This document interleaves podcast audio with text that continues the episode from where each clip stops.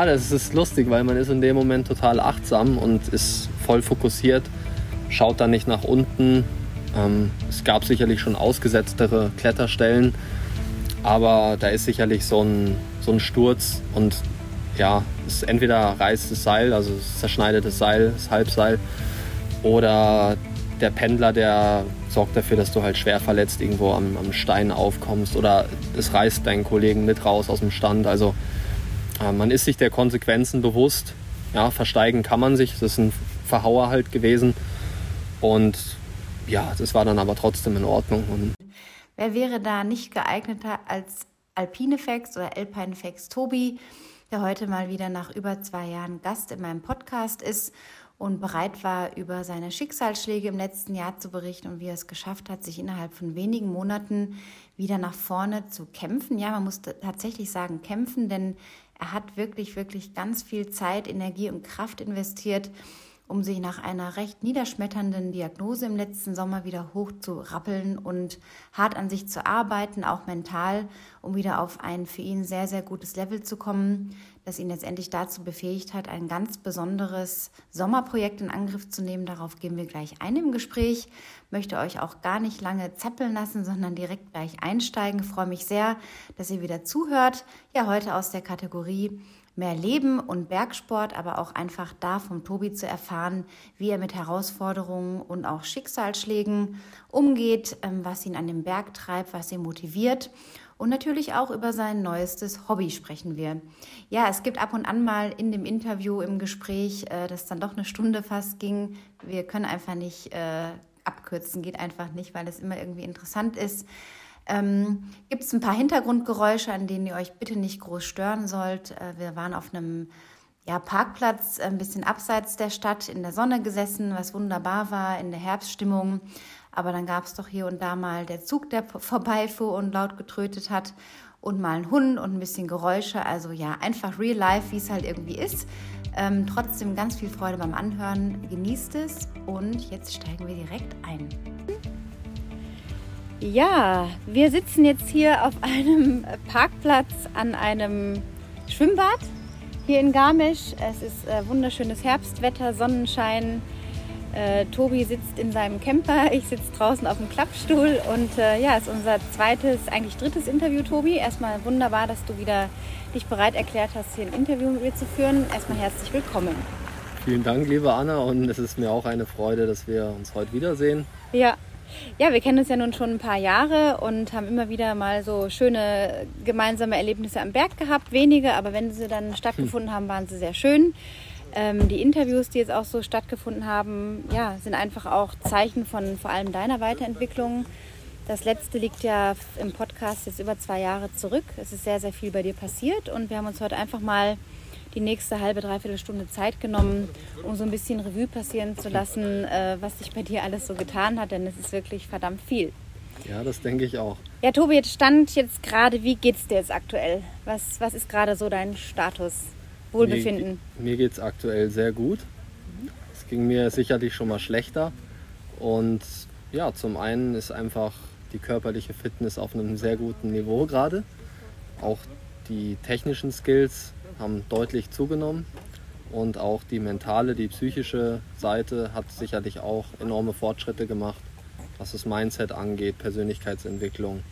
Also wirklich sehr, sehr gut. Ja, ja, man sieht es dir wirklich an. Du, du strahlst, du hast eine gute Lebensenergie, du siehst sehr gesund aus. Ähm, wir haben uns ja vor fast drei Wochen das letzte Mal auf einen längeren Kaffeeklatsch getroffen hier in Garmisch. Da kam ich gerade aus dem Urlaub zurück und du warst auch gerade, ich glaube, fünf Tage von deiner achtwöchigen Auszeit in den Schweizer Bergen zurück und da haben wir ganz viel über deine Erlebnisse auch gesprochen und da sagtest du dann gerade, ja, ich mache jetzt hier erstmal eine Social Media Auszeit. Mhm. Jetzt haben wir heute den 24.09., also dreieinhalb Wochen ist es her, dass du das letzte Mal aktiv auf Social Media, speziell auf Instagram unterwegs warst.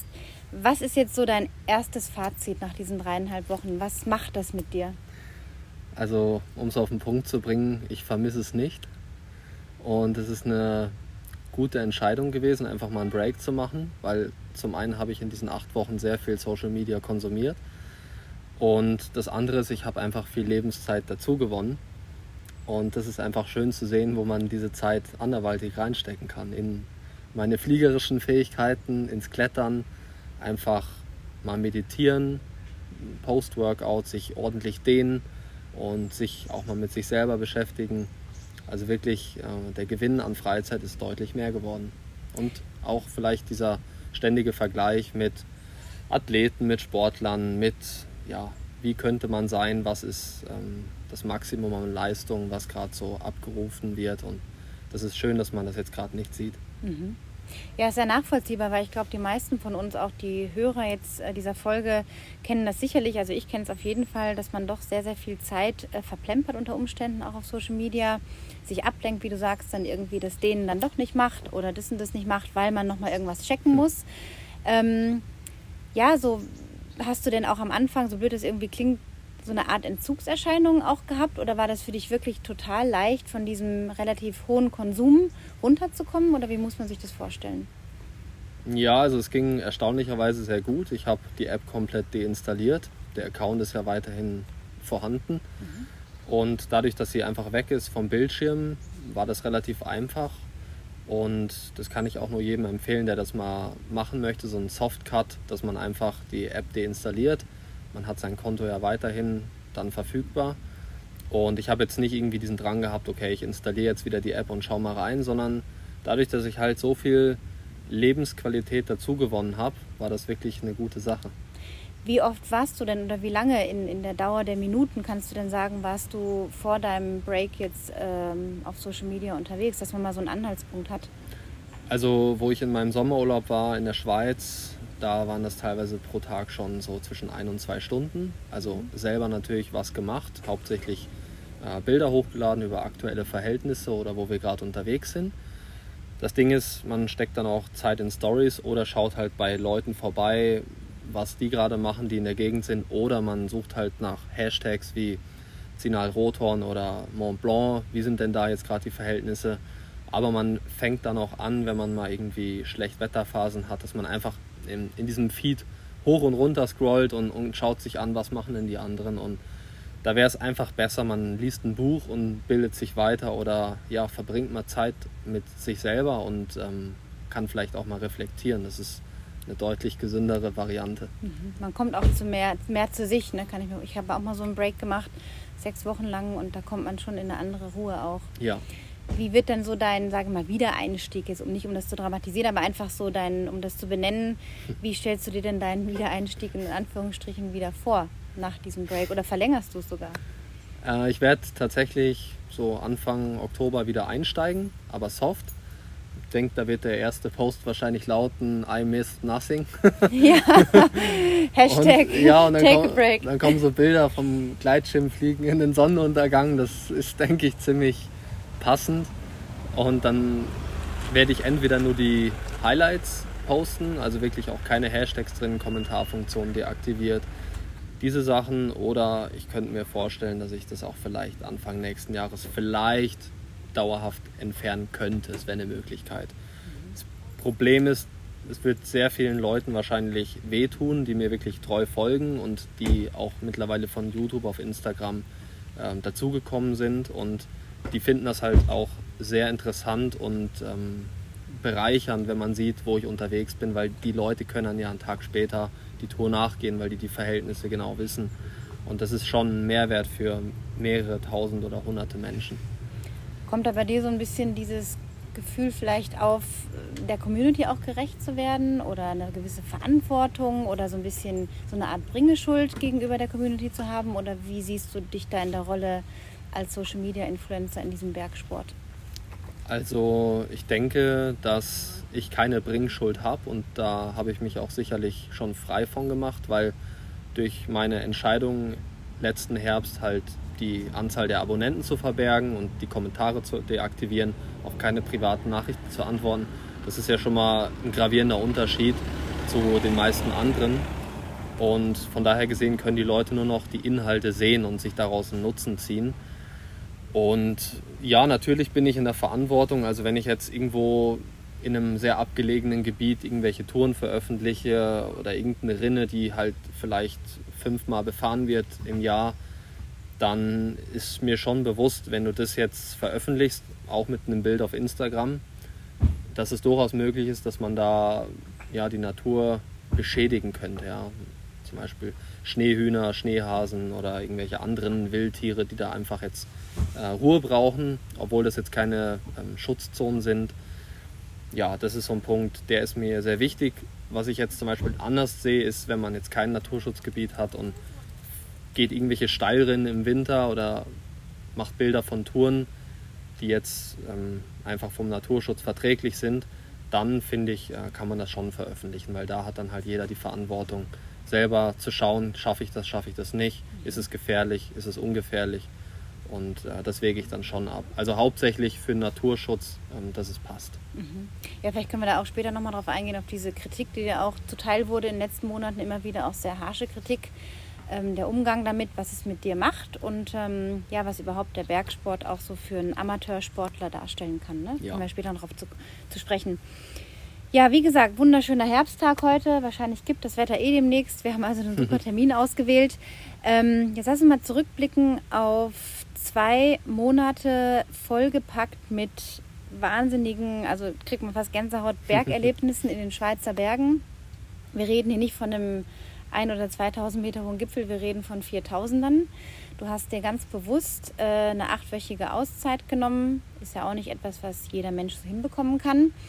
Erstmal eine Frage vorab, wie hast du dir das eingerichtet, dass sowas, du bist ja auch angestellt, überhaupt möglich werden konnte?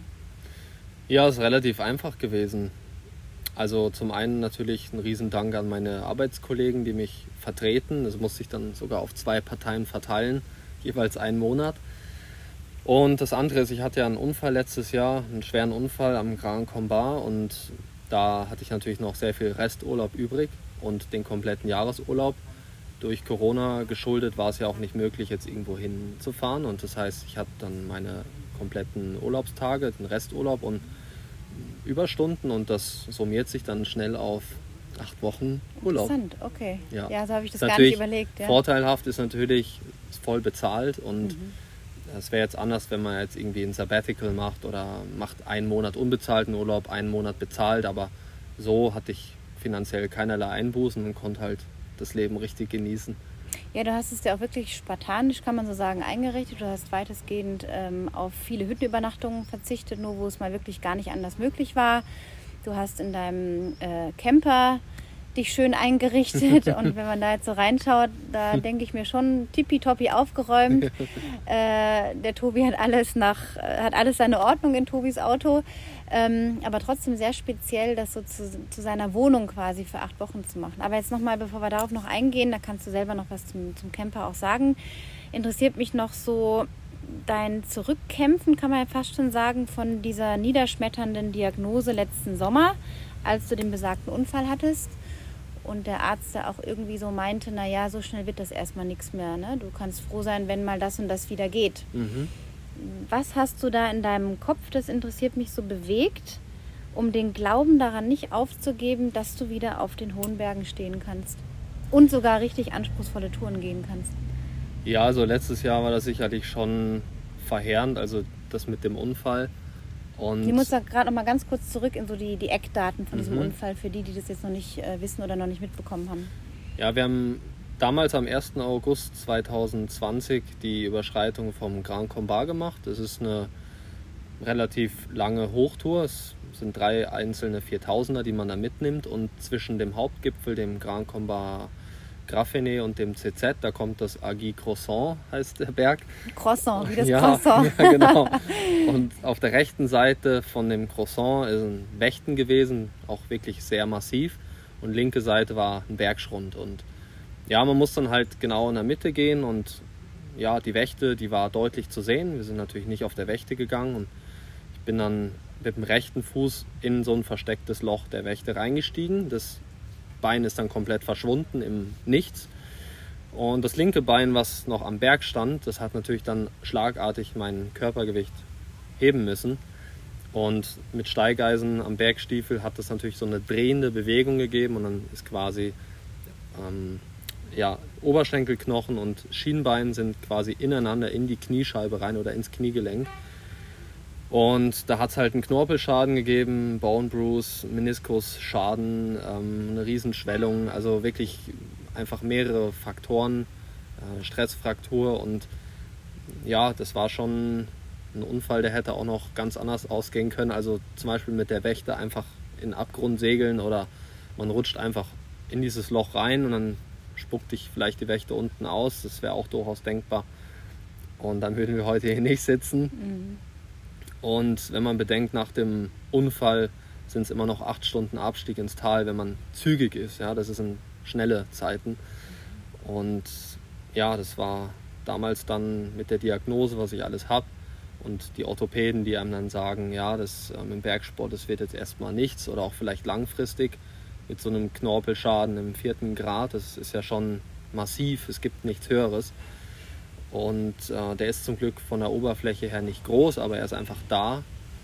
Und dann haben mir auch die Heilpraktiker gesagt, ja, das ähm, im Bergsport musst du gut überlegen. Dann habe ich auch da die Parteien gewechselt, habe die Orthopäden gewechselt, bin dann auch in die ähm, Technische Uni nach München und habe mir da von einem Professor eine sehr gute Meinung eingeholt und er meinte zu mir, hör bloß nicht auf mit dem Sport, hör bloß nicht auf mit Training, dann baut deine Muskulatur ab und dann hast du gar keine Stütze mehr. Mhm. Und der war auch nicht so, dass er Geld machen wollte oder mir jetzt irgendeine Transplantation verkaufen wollte. Da gibt es ja mehrere Möglichkeiten, sondern er hat gesagt, wir machen das jetzt konservativ. Und das hat mich halt auch sehr gefreut, dass der da, derjenige, der wahrscheinlich am meisten äh, Fähigkeiten besitzt, der Professor Imhof, dass der am Ende wirklich den konservativen Weg gehen wollte und das ähm, hat mich schon echt berührt. Und jetzt habe ich auch eine gute Heilpraktikerin, mit äh, der ich auch zusammenarbeite und die hilft mir da auch, dass es einfach immer gut trainiert bleibt. Mhm. Wie war denn so der Aufbau, diese, dieser konservative Aufbau, dann wieder hin zu einer gewissen Fitness? Ja, das war halt erstmal Ruhe geben und dann habe ich mit dem Rennradlfahren angefangen, einfach um ähm, das Kniegelenk schon zu bewegen und auch der Knorpel, das ist wie so ein Schwamm, kann man sich das vorstellen. Das ist gut, wenn die Gelenkflüssigkeit den Knorpel immer ähm, ja, durchpumpt wird und dieses Ausdrücken und äh, wieder aufsaugen, das ist sehr gut für den Knorpel. Und ja, mit dem Rennradl geht das wirklich am besten und dann viel bergauf gehen auch und dann halt mit der Beinachse schauen, dass die schön gerade ist, dass man dann nicht noch mehr schädigt.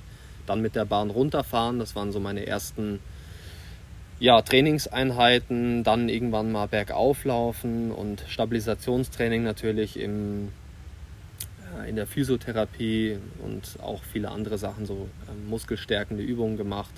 Auch viel gedehnt und das ist vielleicht auch noch so ein Gewinn, der mir gezeigt hat, dass Dehnen einfach extrem wichtig ist, dass man den Druck von der Kniescheibe nimmt. Egal, ob ich jetzt keinen Sport gemacht habe oder ob ich Sport gemacht habe, wenn du deine Oberschenkelmuskulatur oder einfach die Muskulatur, die um die Kniescheibe rum ist, gut dehnst, dann nimmst du auch den Druck von der Belastung raus. Und äh, dieser Druck, der wird nämlich zusätzlich noch einfach mein Kniegelenk schädigen. Und äh, das bringt wirklich sehr, sehr viel. Und diese Routine hast du auch bis heute beibehalten, ja. dass du regelmäßig dehnst auch? Das habe ich tatsächlich vom Unfall gehabt, aber äh, schludrig, sage ich jetzt mal. Das ist schon viel intensiver geworden, mhm. dass ich auch an Tagen, wo ich kein Training mache, mich dehne und an Tagen, wo ich dann wirklich intensiv trainiere, dann auch wirklich sehr intensiv dann auch dagegen angehe. Mhm. Und das bringt schon sehr viel. Ja, schön, dass du auch sagst, es ist ein bisschen schludrig. Ne? Ich ja. meine, ich kenne auch niemanden, der jetzt irgendwie super begeistert jeden Tag mhm. seine 20 Minuten dehnt. Ja. Man lässt das einfach mal schnell irgendwie schludern, aber wie du sagst, wenn man dann so versteht, was läuft im Körper ab, kann man den Körper mit diesen Maßnahmen einfach mhm. wirklich gut unterstützen. Ja, und auch die ganze Kette durch eigentlich, von den Zehenspitzen bis zur Hüfte. Mhm, das hängt schon sehr viel zusammen und dass man auch mal seine Hüfte ausdehnt, dass man seine Waden ausrollt, dass man vielleicht auch mal seine Füße mit so einer kleinen Black Roll rollt, dass das einfach alles entspannt ist. Und das ist super wichtig. Und die Muskelverkürzung, die habe ich super verbessern können. Und seitdem her auch die Achillessehne hat keinerlei Probleme mehr, was ja 2019 mein Problem war und auch mal 2020 kurzzeitig.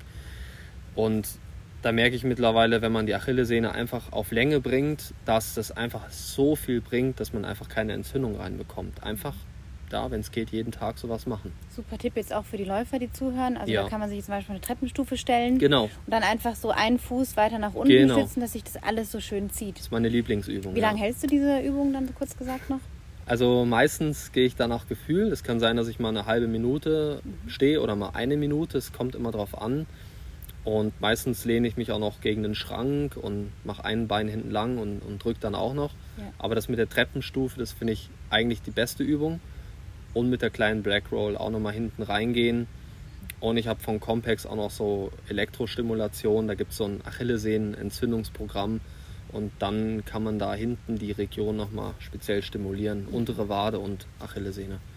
Okay. Ja, interessant auch im Bergsport, weil ihr habt ja auch extrem viel Zug auf der Sehne, Mhm. auch wenn ihr nicht laufend unterwegs seid, aber ihr Ja. habt natürlich dieses Gehen, das Equipment, die schweren Bergschuhe und so weiter. Das macht alles irgendwie Sinn. Also cooler Tipp nochmal am Rande. Ähm, genau, du hast dich also da zurückgekämpft. Du hast ja auch ein Video darüber gemacht, über deinen Unfall, was auch irgendwie total schön war, in dem Sinn, dass man auch mal teilt, wenn man nicht so schöne Momente hat, weil es ist einfach so eine shiny Welt da draußen. Mhm. Und das interessiert ja auch die Menschen, wie kommt jemand wieder auf seine Spur zurück. Und jetzt einfach, wenn man denkt, innerhalb eines Jahres oder elf Monaten, ähm, das ist schon enorm. Ähm, jetzt hast du ja, wie gesagt, diese Reise in die Schweiz geplant. Da steigen wir jetzt auch direkt ein. Ja, du bist also losgefahren. In deinem Camper lag alles bereit, alles vollgestopft mit allem, was man so braucht. Ähm, was ging dir durch den Kopf, als du hier aus Garmisch weggefahren bist und wusstest, äh, ja, ich bin jetzt erstmal weg, zwei Monate? Was war das für ein Gefühl? Ja, es ist ein schönes Gefühl gewesen. Ja.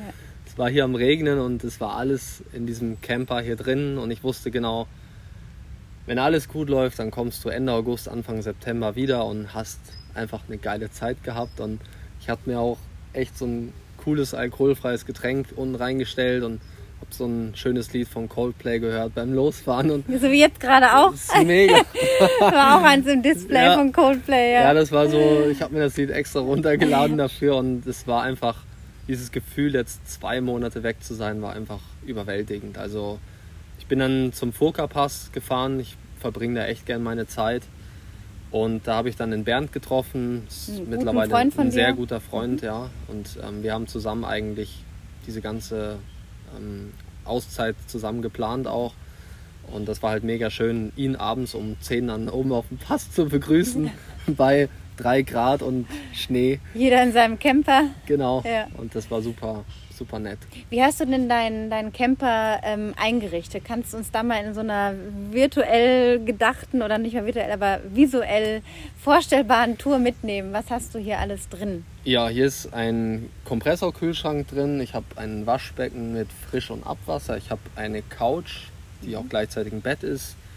Jede Menge Stauraum. Dann habe ich eine richtig gute Webasto Standheizung.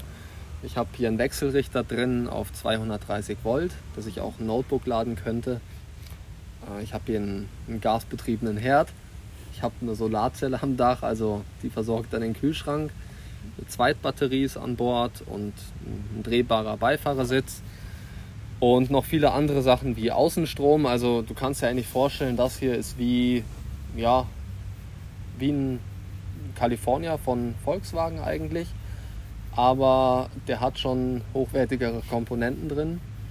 Und ja, ist wahrscheinlich halb so teuer gewesen und im Unterhalt auch halb so teuer. Und ähm, ich finde es wirklich super schön. Es war auch einer der Sachen, die ich mir erfüllt habe. Letztes Jahr, das war einmal den Camper mitzukaufen und umbauen zu lassen und zum anderen halt auch den Gleitschirmkurs zu buchen und dann dieses Jahr auch erfolgreich die Prüfung abzulegen und jetzt kann ich halt auch fliegen. Und das waren so zwei Sachen, wo ich sage, da hat man sich mit Geld was Gutes Ein Erlebnis können. Für die, für die Seele, genau. Mhm. Also Geld macht nicht glücklich, aber diese zwei Sachen, die haben mein Leben schon sehr bereichert. Also etwas, wovon du auch lange zehren kannst Ja. und was du nachhaltig auch nutzen kannst. Ja, Es sieht wirklich total kuschelig und gemütlich aus. ist es Ähm, auch. Es isoliert alles und Auch bei drei Grad draußen war es dann kuschelig warm. ja, man muss natürlich auch sagen, dass so eine Tour, die, wie, du, wie du sie gemacht hast, oder überhaupt die Touren da auf diesen 4000 oder dahin und dann da drüber, äh, ja auch nichts ist, was man jetzt alles im Alleingang macht. Ja. Wenn man jetzt gar keine Erfahrung von Bergsport hat oder jetzt auch die Zuhörer eher vom Laufen kommen, aber dich halt kennen, ähm, wie muss man sich denn das vorstellen? Ihr seid ja da auch im Team unterwegs. Du hast ja mehrere Bergpartner auch gehabt. Ähm, wie habt ihr euch das alles so geplant und aufgeteilt? Also, dass man so ein paar Eckdaten da hat. Also wir haben hier in Garmisch schon sehr früh geplant, wo wir hoch wollen, was ist für uns machbar. Also Pütterey Integral ist jetzt für uns nicht kletterbar, das ist noch eine Nummer zu schwer für uns. Aber das meiste ist einfach von der Technik her und der Kondition machbar. Und dann haben wir uns eine Liste geschrieben und der Bernd hat sogar eine Tabelle gemacht. Da haben wir dann aber schnell gemerkt, dass wir, wenn wir nach dieser Tabelle gehen, äh, keinen Erfolg haben werden, weil das Wetter spielt verrückt, die Verhältnisse waren schlecht und ja, ich hatte zum Teil auch Projekte mit, mit Partnern, wo es halt wirklich nur im Zweierteam geht, weil du zu dritt dann zu langsam bist. Und ja, das ist dann einfach so gekommen, dass wir gesagt haben, ja, die Tour können wir zusammen machen, die mache ich mit Max und das wäre vielleicht was mit dem Johannes. Also ich habe auch verschiedene Tourenpartner gehabt im Sommer. Und dann habe ich mit dem Bernd halt den Großteil gemacht, auch dann mit Max und ihm zusammen im Dreierteam oder im Viererteam. Und das hat auch super funktioniert. Und da sind schon wirklich tolle Momente dabei gewesen. Freundschaften wurden halt gestärkt und äh, es hat mir auch unheimlich gut gefallen. Also auch bergsteigerisch habe ich auch eine Menge dazugelernt und ja, freue mich auch schon auf nächstes Jahr. du hattest ja auch sehr viel trainiert, ne? Ja. Ähm, auch für so Sachen, für die du auch kritisiert wurdest in der Vergangenheit, was man dann nicht alles so nicht machen sollte und nicht zur Nachahmung und so weiter. Das betonst du in deinen Videos ja auch. Und ich habe ja so am Rand hier immer mitbekommen oder auch wenn wir uns mal getroffen haben, du hast ja viele Strecken auch einfach als Training genutzt. Und das Mhm. sieht halt auch niemand von außen. Ne? Ja. Also man, man sieht dann immer nur diese Tour, Mhm. aber für dich hatte das ja alles auch eine, eine, einen Trainingseffekt, ne? dass du Ja. dich einfach wirklich bestmöglich auf die Schweiz vorbereiten wolltest. Und es gibt dir auch recht, dass du diesen Erfolg da jetzt hattest Ja, dass das alles Sinn und Zweck irgendwie hatte. Ähm, was war denn so die, sagen wir mal, ist ja immer spannend auch zu erfahren, was war so der krasseste oder der herausforderndste Moment in diesen acht Wochen am Berg? also da waren viele dabei. Vielleicht der Das- eine so? Ja, ich versuche, darf ich zwei sagen, ja? Ja, natürlich. Ja. Also konditionell war mit Sicherheit das Lauter Ahorn als Tagestour, also Grindelwald, Lauter Ahorn über den Schraubengang und zurück nach Grindelwald. Das war deutlich zerrender als Matterhorn oder Mont Blanc als Tagestour. Also die beiden anderen sind auch schon streng, wenn man das als Tagestour macht. Aber das Lauter Ahorn ist schon wirklich eine wilde Tour. Also der Fels ist brüchig, die Wegfindung ist schwierig. Und wer allein schon mal Grindelwald, Schreckhornhütte gegangen ist, der wird wahrscheinlich denken, ähm, was sind das für Leute, die das gemacht haben? Aber das muss man auch nicht nochmal gemacht haben. Also was ist da so die Schwierigkeit? Weil es sagt ja, die zum Beispiel nichts. Kletterschwierigkeit ist so zweiter Schwierigkeitsgrad Stellen 3 ist nicht dramatisch eigentlich, aber der Fels ist halt wirklich super brüchig. Da hat es einen Felsausbruch gegeben. Und ja, ähm, allein, allein die Länge sind dreieinhalbtausend Höhenmeter und knapp 30 Kilometer und einfach dieses Mentale, diese Tour bricht dich einfach. Und mein Tourenpartner, der Chris Moser, der hat auch einen sehr starken Tourenblock, der ist ein super guter Speedbergsteiger. Und äh, wenn der auf Strava schreibt, äh, streng, dann kann man ihm glauben, das war wirklich streng, weil der hat den inoffiziellen Rekord aufs Schreckhorn mit dem Adi. Und der ist wirklich von der Fitness mir auch nochmal überlegen und der war am Ende auch richtig platt. Also wirklich, der war am Ende richtig fertig.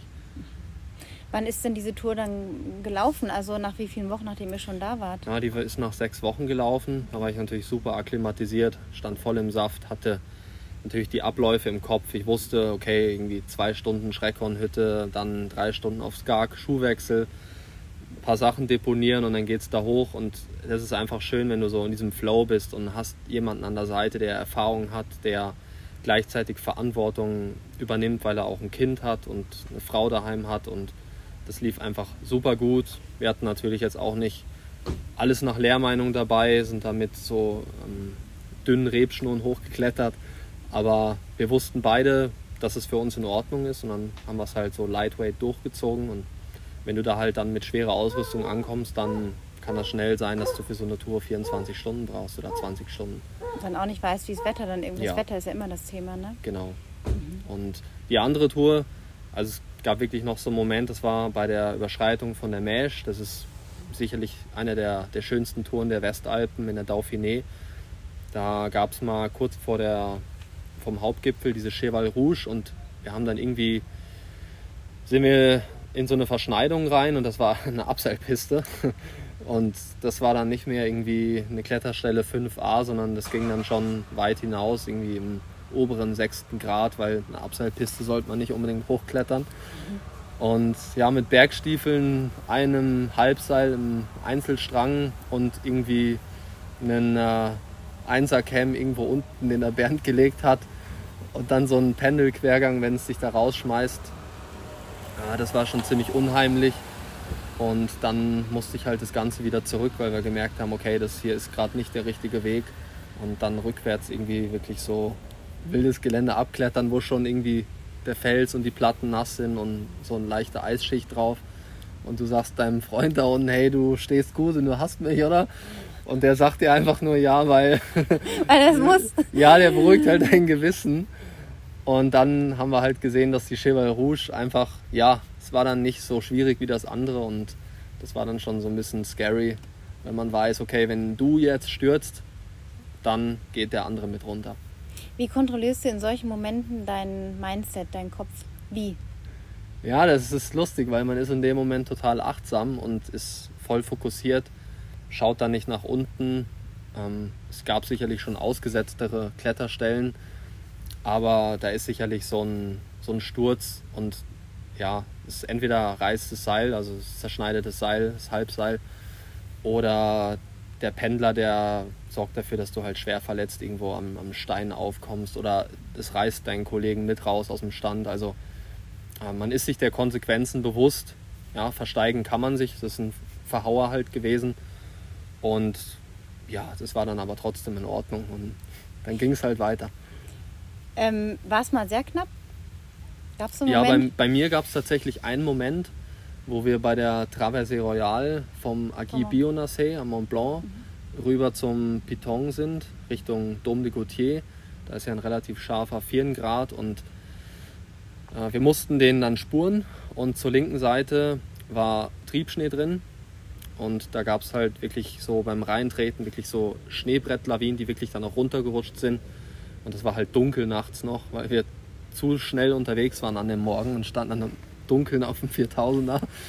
Und rechte Seite war halt ähm, kein Triebschnee drin, da war halt Sulz. Und dann musste man halt teilweise den überwächteten Grad klettern im Sulz in so einer Flanke. Und linke Seite ist dann halt immer wirklich so, so Triebschnee abgegangen und da hat es mich einmal wirklich runtergehauen und gerade mit dem Pickel so gehalten und das war halt wirklich unheimlich und dann ist der Puls auch extrem hoch und dann musste ich auch teilweise diesen 4 Grad zwischen den Beinen reiten, weil da waren meine Nerven halt am Ende, weil das war halt so. Wackelige Knie. Ja, das war ein Nahtoderlebnis. Also es war schon wirklich, wenn du den Pickel da nicht richtig reinstichst und wie gesagt, mir hat es die Beine weggezogen, dann bist du halt tot. Also das sind halt steile Vierenflanken und da bist du weg. Und Was treibt dich da an, äh, diesen Sport in dieser Form? Ja, also ich kann es verstehen, weil ich bin selber auch in diesen extremeren Bereichen ab und an unterwegs. Aber jetzt so von außen könnte man ja sagen, die, der hat ja einen Knall, sage ich jetzt mal. Ne? Warum, warum, gibt, warum setzt, er sich, setzt er sich solchen Risiken aus? Was ist da in dir drin, dich da trotzdem an deine Grenzen zu wagen, mit dem Risiko, dass es vorbei sein könnte? Ja, es sind halt Traumtouren. Also egal auch, was da jetzt nächstes Jahr noch kommt oder auch dieses Jahr waren so viele Traumtouren dabei.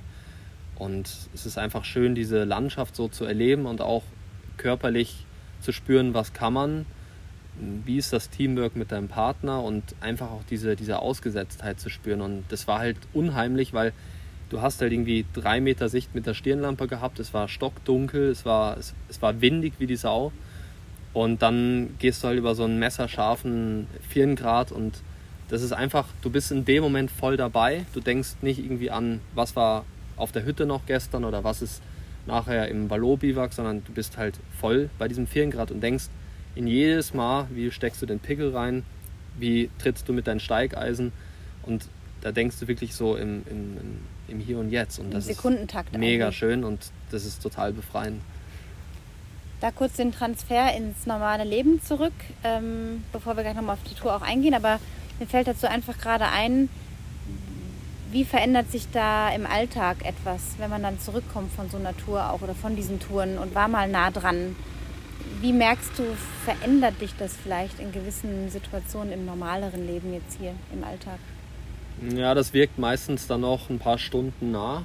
Allerdings ist es am nächsten Tag schon komplett verschwunden. Man, oder verdrängt. Ja, oder verdrängt. oder verdrängt. Es ist auf jeden Fall so, dass man das reflektiert und denkt sich, okay, die Verhältnisse waren nicht ganz perfekt, sie waren jetzt aber auch nicht schlecht. Zum Beispiel das Ding bei Blankeis gehen und hat wirklich nur einen schlechten Pickel dabei, das wäre halt dann so, okay, man sollte vielleicht besser umdrehen, aber das war immer alles so, wo ich sage, das ist noch vertretbar. Und ja, einen Tag später war das halt aber schon komplett vergessen und ich würde jetzt gern sagen, man weiß sein Leben dann viel mehr zu schätzen, aber das wäre jetzt gelogen und es ist einfach eine schöne Erfahrung, auch ja, da oben ja, zu bestehen, sage ich jetzt mal. Vor dir selber auch? Oder? Ja. Mhm. Und auch dieses Gelände einfach meistern zu können. Oder am Nadelgrad mit dem Johannes, da waren wir auch bei schlechten Verhältnissen unterwegs und da waren auch so Zacken, die klettert man eigentlich gar nicht, wenn man die Flanke geht. Und dann habe ich bei so ein, ein, zwei Zacken, die wirklich dann immer schärfer wurden, so gemerkt, boah, jetzt, boah, jetzt kommt der Tod hier schon ganz nah. Also einmal wegrutschen, Hand weg oder so und dann bist du weg. Also wirklich, du fliegst und der, hinter dir sieht es mit an. Und dann habe ich schon so in diesen Momenten gespürt, okay, jetzt, also hier darf jetzt dann gar nichts passieren. Also es gibt ja Unterschiede zwischen, man hat irgendwie einen Grat, der ist ausgesetzt und schmal oder das sind wirklich so Felszacken, die sind, die sind messerscharf, ja. Und da, da musst du voll, voll dabei sein. Jede Bewegung muss quasi. Ja, alles, genau. Ja. Äh, wie versorgt man sich auf solchen Touren mal? So die Ernährung auch interessiert mich da. Also man, man muss ja planen, wenn man stundenlang unterwegs ist, was hat man da noch für Energie dabei, dass man das durchsteht? Ja, ich muss ehrlich sagen, ich habe mir für ungefähr 300 Euro von Powerbar zusammengestellt. Also Gels diese, diese Gels, diese Gummibärchen und halt ja Riegel von Cliff Bar und ich hatte halt hier wirklich jede Menge dabei und Riegel, Gels, die Gummibärchen, Elektrolyte, das war schon so die Nahrung Nummer eins. Auf den Hütten dann halt gutes Essen und auch mal Kuchen. Deftiges Essen. Und genau. Und dann am Auto unten viel gekocht. Ja. Und auch versucht, sich gesund zu ernähren, wobei das Thema Fett und Kohlenhydrate eigentlich primär wichtig ist und Eiweiß, aber ja, nach so Tour am Lauter Ahorn, ich glaube, ich habe da 4.000, 5.000 Kalorien innerhalb von einer Stunde gegessen und der Körper war danach immer noch fertig. Und ich bin ja aus dem Urlaub gekommen meine, meine Physiotherapeutin sagte auch, ja, an dir ist jetzt auch irgendwie gar nichts mehr dran. Also Beine total dünn und auch Körperfettanteil mit Sicherheit sehr niedrig und definiert. Und ja, ich habe halt echt richtig viel gegessen. Wirklich sehr viel, aber das ist da oben halt nichts wert. Ja, man unterschätzt ja genau mal, in der Höhe verliert man extrem ja. viel an Muskeln vor allem auch. Mhm. Man verbrennt wahnsinnig viele Kalorien, auch überhaupt ab einer gewissen Höhe unterwegs zu sein. Braucht dann eigentlich viel mehr Energie, aber die kann man dann irgendwann nicht mehr aufnehmen, weil du ja. einfach kriegst nichts mehr oben ja. rein, ja. Wie hast du dir überhaupt dann so die, die Kraft eingeteilt? Ich meine, acht Wochen, sag ich mir, wenn ich mir vorstelle, acht Wochen hier so eine, so eine Lauftour irgendwie zu machen, da muss man sich ja schon gut kennen. Ja. Gab es dann auch mal so Tiefpunkte, wo du gesagt hast, okay, jetzt muss ich mich mal drei, vier Tage ausruhen? Oder war das wirklich alles so geplant, unter Einbezug des Wetters natürlich, dass ihr das alles realistisch auch umsetzen konntet? Ja, also wir haben schon primär beim Wetter geschaut, nicht danach, was sagt jetzt unser Körper. Und wenn wir gesehen haben, ja, das Wetter ist in der Dauphiné gut, dann zack, mit zwei Autos rüber. Und dann haben wir halt die Mesh und die Bar des Ecrans gemacht. Und als wir gesehen haben, dass das Wetter hier auch total schlecht war in Garmisch, dann haben wir uns in den tiefsten Süden verzogen, waren dann im Ostertal und haben dann wirklich auch den Gran Paradiso mehrmals, ich sage jetzt ganz speziell benutzt, um uns zu akklimatisieren, sind da halt stumpf hochgegangen, als wäre das jetzt irgendwie der Eckbauer. Und ja, das muss man so sagen, auch wirklich nichts mehr im Rucksack gehabt, kein Helm, keine Stirnlampe mehr, kein Eispickel mehr, kein Gurt, also wirklich gar nichts, nur, nur die, die Trailrunner und die Bergstiefel und sind dann da hoch, Höhenmeter machen und akklimatisieren. Und ja, das war dann oben nicht mehr irgendwie, juhu, wir sind am Gran, Paradiso, Paradiso ja. sondern das war dann wirklich rein dem Urlaub geschuldet, dass wir einfach die Höhe brauchten. Aber ich glaube, wenn man gesehen hat, dass es überall anders einfach nur geregnet hat, dann hat man mit zwei Stunden Sonne immer noch einen Mehrwert gehabt und mhm. hat die Höhe dann halt mitgenommen. Wie viele Höhenmeter, wenn du dann genaue Statistik hast, hast du in dieser Zeit in der Schweiz gemacht insgesamt, dass man mal so einen also Einblick wieder hat? Es sind mehrere 10.000 Höhenmeter. Mhm. Ich habe eigentlich eine lustige äh, Statistik und zwar im Monat Juli habe ich, ich glaube, 170 Stunden ähm, Aktivität gehabt, also quasi so viel, wie ich monatlich arbeite. Und die Wochen hatten halt oft wirklich so 40 Stunden Aktivität. Also eigentlich wirklich eine normale Woche, wie man arbeitet, nur halt dann als Aktivität. Am Berg dann? Ja. Ja. Wahnsinn. Und es gab halt das Erlebnis, nach dem Nadelgrad schlechte Verhältnisse gehabt und wirklich auch im Abstieg Glück gehabt mit Nassschneelawinen. Und dann steigst du halt nach Sasfe ab. Das ist ein 2700 Höhenmeter Abstieg und das war halt wirklich dann eine, eine 13, 14 Stunden Tour von der Bordierhütte und am nächsten Tag stand halt die Spaghetti-Tour an, die wir eh um die Hälfte gekürzt haben von den Etappen. Die Spaghetti-Runde sind mehrere 4000 ja, in einer Schnur. 18 Stück. Mhm. Und wir haben die auf die Hälfte gekürzt und dann wusste ich, okay, das Wetterfenster ist perfekt, jetzt musst du halt beißen. Das heißt, saß Fee angekommen, Klamotten ausgezogen und dann alles getrocknet, gepackt, gegessen, ausgedehnt und dann war es schon 10 Uhr rüber nach, nach Tesch, im Parkhaus gepennt und dann wirklich total kaputt geschlaucht, dann morgens um 6 zum Bahnhof mit den Jungs und dann ging es halt direkt hoch. Also das Ding hat mich halt echt Körner gekostet und ich habe bis zum letzten Tag, also Dufourspitze und Nordend gebraucht, bis der Körper sich erholt hat und bei Nächten auf ungefähr 4000 in den Biwaks, da erholt sich der Körper ja auch gar nicht ja, mehr. Die, die, der Puls und ist enorm hoch, du kommst gar nicht mehr runter. Das ist eigentlich nur noch irgendwie Augen schließen, ein bisschen dösen. Ja. Ne? Und erst nach der Übernachtung auf der Monte Rosa Hütte, auf die 4, halt, 5? ja, die, die ist niedrig, die ist auf 2,8 so, Monte Rosa, ich habe die jetzt verwechselt Margarita. mit der Margarita, ja, genau. Und da unten auf unter drei habe ich mich dann wirklich erholt, das erste Mal auf der Spaghetti und habe dann am nächsten Tag gemerkt, dass ich einfach dann richtig Dampf habe und habe dann auch gemerkt, dass ich dann vorne alles äh, klar gemacht. ja, genau. Und habe dann auch gemerkt, dass jetzt der Tobi wieder zurück ist vom Nadelgrad. Und das war dann auch schön zu sehen. Aber die, die ersten zwei Tage waren der Horror. Also müde Beine, komplett fertig. Und da dachte ich auch, ja, das wird jetzt spannend hier. Mhm. Aber trotzdem alles noch gemeistert. Ja. Dein schönster Moment, wenn es einen gibt oder auch zwei, wo du sagst, wow, das flasht dich immer noch, wenn du daran zurückdenkst? Ja, Lenzspitze Nordostwand mit dem Max, also eine schöne Nordwand und dann dieser schöne Granitgrad rüber zum Nadelhorn. Das war wirklich super schön. Traversée Royal mit dem Bernd, dann die Mäschüberschreitung mit Sicherheit auch ein Highlight. Und das Zinal Rothorn mit dem Damian am Ende und ja, das waren schon wirkliche Highlights. Und Slaughter Ahorn war jetzt einfach konditionell und landschaftlich auch ein Highlight. Mhm. Ja. Es wäre eigentlich nur zu toppen, wenn man jetzt sagen wir mal von Grindelwald aufs Schreckhorn geht, macht die Überschreitung aufs Lauter Ahorn, steigt dann ab, zurück nach Grindelwald. Das wird es halt noch, noch mal toppen. Aber das ist, glaube ich, ja, schon eine Gewaltleistung, wenn man das packt. Du hast ja auch gesagt beim letzten Café, dass du eigentlich noch länger bleiben wolltest und dann aber bewusst entschieden hast, der Körper ist leer. Und das ist ja auch eine Kunst, auch im Trailrunning oder allgemein in Sportarten, die sehr viel fordern, dann noch im richtigen Moment zu sagen, es reicht jetzt körperlich. Wie war das bei dir? Wann hast du gemerkt, Schicht im Schacht, du fährst jetzt heim? Du könntest jetzt zwar noch irgendwas erzwingen, aber es ist besser, es nicht zu tun. Ja, also nach dem Lauter Ahorn, da habe ich erstmal drei Tage gebraucht, um wieder klarzukommen. Und ja, dann stand halt nochmal die Tour Obergabelhorn an und das Zenal Rothorn mit dem Damian. Und da wusste ich schon, boah, bitte lass diese Touren einfach funktionieren, weil wir hatten kalten Nordwind und enorm hohe Windgeschwindigkeiten. Und ich habe mich da schon hochgekämpft. Also das war dann auch körperlich für mich dann zerrend, weil es war wirklich Ende August schon. Und nach den beiden Touren standen noch zwei weitere an. Das wäre das Tashhorn und der Punta Giordani. Ich habe da zwei Partner für.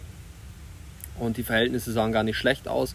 Aber ich habe einfach gemerkt, die Achillessehne, die fängt langsam an zu zwicken. Die Kniescheibe hat ein bisschen gedrückt und einfach der ganze Körper war müde, weil du schläfst halt sehr hoch, du schläfst in deinem Camper und man war auch von der Hygiene und die Haare waren auch lang. Also es war halt alles ziemlich am Anschlag. Und dann habe ich halt irgendwann tief in mich reingehört und habe dann gemerkt, der Körper sagt dir gerade, hey, fahr einfach zurück nach Garmisch. Du hast einen richtig starken Sommer gehabt, du hast keine Verletzung gehabt, verspiel nicht dein Glück. Du lebst noch? Ja, genau.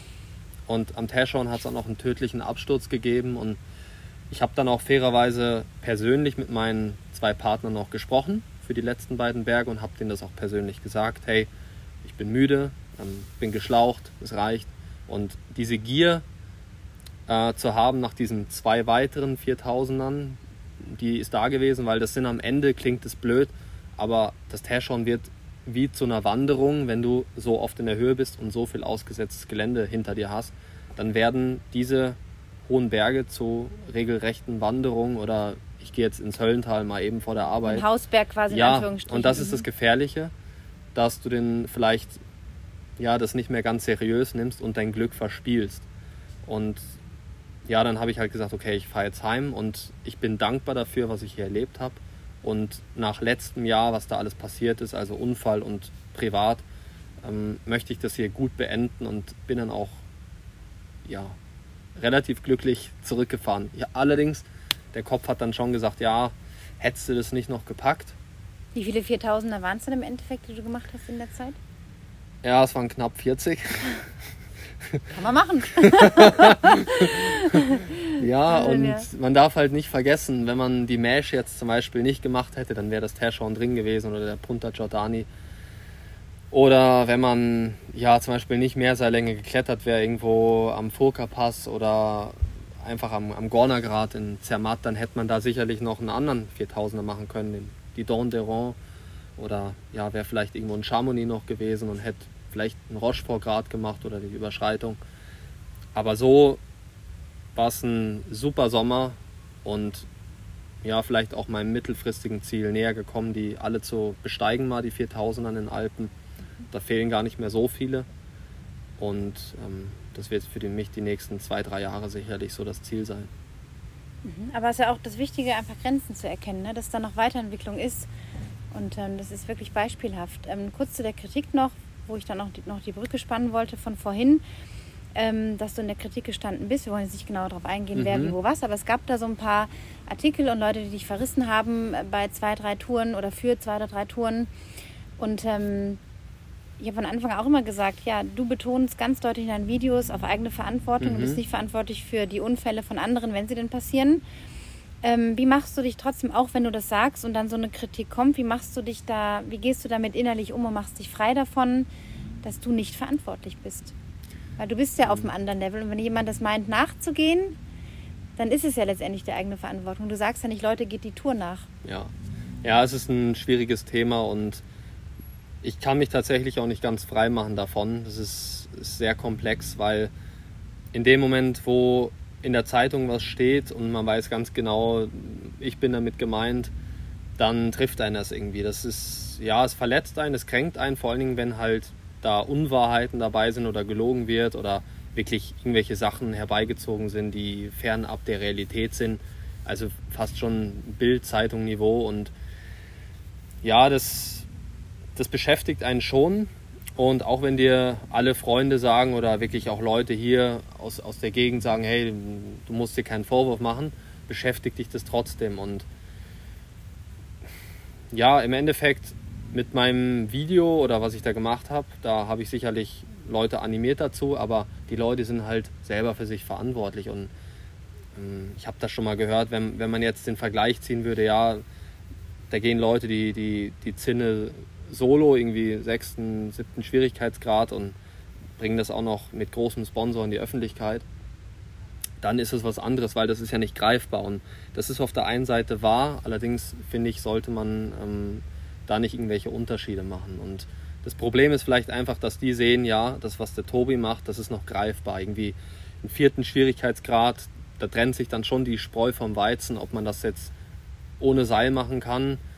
Und auch bei so steilen Rinnen, da ist vielleicht einfach der Faktor gewesen, dass, dass die Lage einfach sehr angespannt war. Corona war da, die Leute konnten nicht über die Grenze.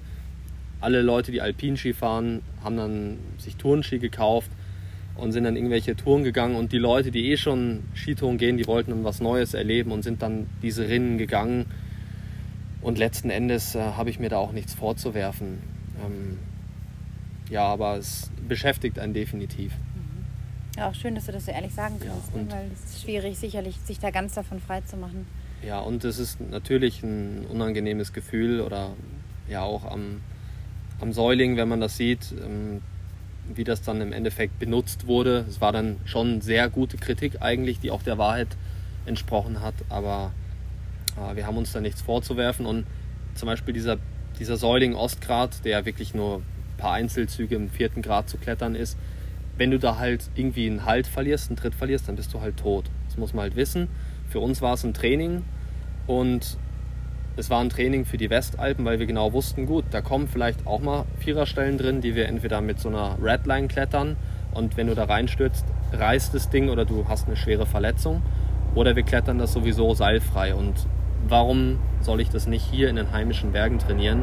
Das muss ich ja nicht austesten, wenn ich irgendwie auf 4000 Meter nachts mit der Stirnlampe bin und habe Steigeisen an Füßen. Also deswegen ist der Säuling halt ein Trainingsberg und im Endeffekt abliefern muss ich dann erst in der Schweiz.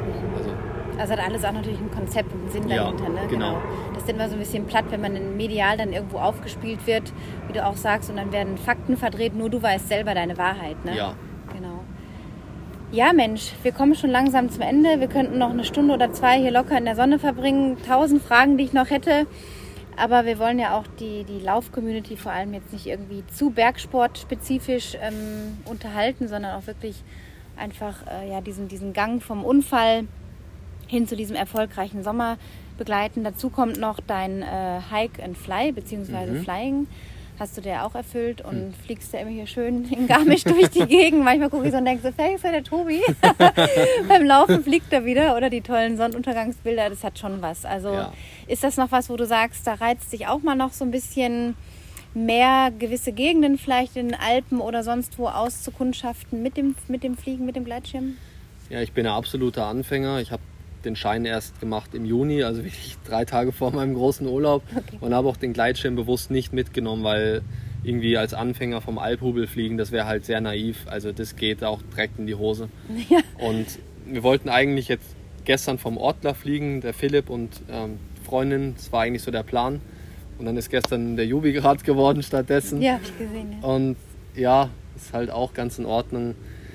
Und ja, das Hike and Fly ist einfach schön, weil das ist halt auch langfristig letztes Jahr entstanden im Herbst, weil der Abstieg ist halt ja strukturell wird mir halt weggenommen. Ja, wenn es gut läuft, kann ich runterfliegen und spare mir vielleicht 2000 Höhenmeter Abstieg. Das mehrmals die Woche natürlich. Dann. Genau, und außerdem hast du halt noch einen Hochgenuss, weil runterfliegen ist halt auch schon emotional und ich spüre halt auch, dass das Fliegen mir extrem viel Lebensfreude und Lebensqualität dazu gegeben hat. Mhm. Und das ist eine Sache, da möchte ich mich voll reinstürzen auch, auch wirklich mir Zeit lassen, dass es sicher ist. Aber nächstes Jahr wahrscheinlich Hochtouren mit Gleitschirm oder Ski and Fly oder Climb and Fly. Das habe ich schon gesehen am Mont Blanc du Tacul. Da ist so eine Rampe mhm. unterhalb, da ist einer mit den Skiern hoch, mit den Skiern abgesprungen ja. über diese und ist dann unten gelandet mit so einem kleinen Schirmchen. Völlig verrückt. Ja, und das ist halt wirklich schon eine, eine schöne Sache. Auch mit diesen Leichtschirmen und es gibt ja immer noch kleinere und Single Skins und die passen halt wirklich sogar einen Trailrunning-Rucksack. Aber dass man halt sagt, okay, ich trainiere jetzt bewusst diesen Herbst mehr das Klettern, die Technik, dass ich halt für nächsten Sommer die Grate auf Mont Blanc halt souverän meistern kann und werde dann vielleicht sogar auch einen Gleitschirm mit hochnehmen im Rucksack und versuche dann vielleicht irgendwie vom Tacul oder vom Mont Blanc irgendwie abzufliegen und spare mir dann halt einen Abstieg. Das wäre so der Traum. Oder von der Agie Wert, das wäre auch mal irgendwie so ein Ding, wenn man da mal irgendwann runterfliegen kann, dann machst du dir das Leben schon einfacher. Ja. Und ja, ich bin mal gespannt, was da noch alles kommt und bin auf jeden Fall sehr motiviert. Ja, das merkt man. Du sprühst so vor, vor Energie, vor Ideen und das ist einfach so ein schönes Beispiel und es freut mich auch total für dich, dass du dich da so aus eigener Kraft letztendlich berappelt hast. Von der Diagnose bis hin jetzt zu einem, eigentlich einem Zugewinn an Qualität, weil du die Dinge ganz anders schätzen kannst und einfach noch sogar ein Hobby dazugewonnen hast, ja? Ja, vielleicht muss ich dazu sagen, dass die Arbeit an sich selber, also die Persönlichkeitsentwicklung, das war jetzt auch schon sicherlich ein Prozess letztes Jahr, einfach, dass man mal Selbstreflexion betreibt, dass man achtsam durch den Tag geht oder auch mal im Gebirge, dass man Sachen hinterfragt, auch mit wem verbringst du deine Zeit, gibt es Leute, die ziehen Energie, gibt es Leute, die sind halt schlecht drauf? Oder ja, dass man da einfach ein bisschen schaut und auf sich selber auch hört, wie geht es mir gerade?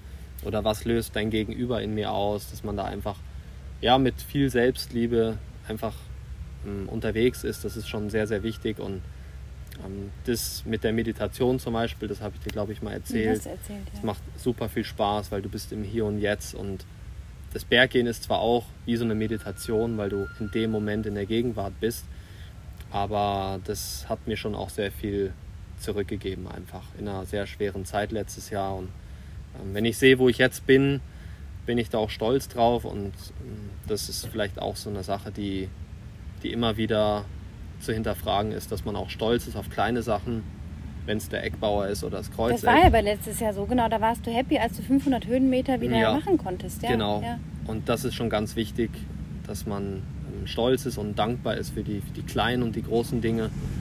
Und so gehe ich aktuell sehr gut durchs Leben. Ja, man sieht es dir echt an. Freut mich mega für dich. Und ähm, noch eins zum Abschluss, was mir gerade so einfällt die Sache mit dem Berg und so, man, man muss kämpfen und sich den Berg erkämpfen und ob das jetzt der 1000 Meter Gipfel ist oder der 4000 oder 5000 oder noch höher. Wie ist eigentlich deine Einstellung zu diesem Kämpfen? Wie bist du mit dir selber unterwegs, wenn du eine Bergtour machst? Es kommt darauf an, gehe ich jetzt gehe ich mal auf Druck irgendwie durchs Höllental und will mal schauen, wo stehe ich. Oder gestern Jubiläumsgrad ist einfach ein Riesenfortschritt auch gewesen jetzt von der Leistung, aber es kommt darauf an, was mache ich. Gehen wir Genuss irgendwo hoch, gehen wir zwei über den Stüdel gerade auf den Großglockner, dann haben wir Zeit und machen das relaxed. Wenn es mal so ist wie am Lauter Ahorn und der Chris, man muss, muss sagen, der ist Mitte 40, der hat eine bessere Fitness als ich. Und das ist Wahnsinn. Und der ist irgendwie in der ersten halben Stunde ist der so zügig gegangen von unten und da dachte ich so, boah, ich, ich sag gleich, ich habe einfach keinen Bock mehr. Der ist so schnell gegangen und da dachte ich so, was mache ich hier eigentlich so um 1 Uhr nachts? Und dann habe ich halt kämpfen müssen und das war halt echt anstrengend und war dann auch froh, dass wir dann irgendwann in Bergstiefeln waren und dann gehst du halt langsamer.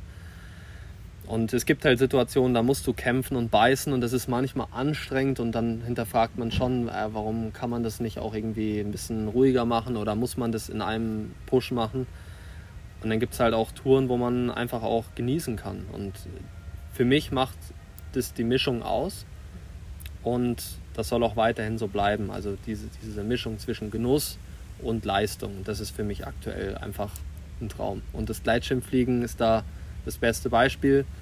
Vollgas aufs Kreuzjoch hoch und dann oben, Entspannt oben ausziehen, kurz mal schauen, so, boah, ist das schön hier und dann ciao. Ja, ein idealer Mix auf jeden Fall, ja. Ja, es macht schon echt Spaß. Vielen, vielen Dank für das Gespräch, Tobi. Ähm, ja, danke dir auch, Vielen dass Dank. du die Zeit hattest und danke deinen Zuhörern.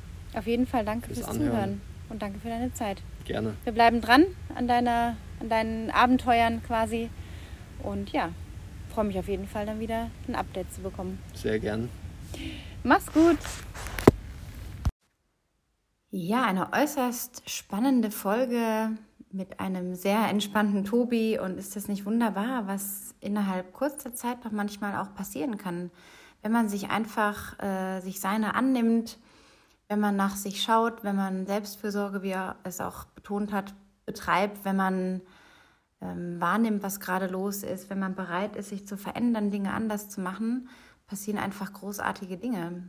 Und Tobi spiegelt auch immer wieder so die eigene Einschätzungskraft beziehungsweise oder das Einschätzungsvermögen, dass es halt immer noch ein Restrisiko gibt, das man abwägen muss, dass es sich nie lohnt, den Bogen zu überspannen, um dann vielleicht wirklich in den Tod zu stürzen. Das kann einem auch beim Trailrunning passieren. Ja, wer weiß das schon.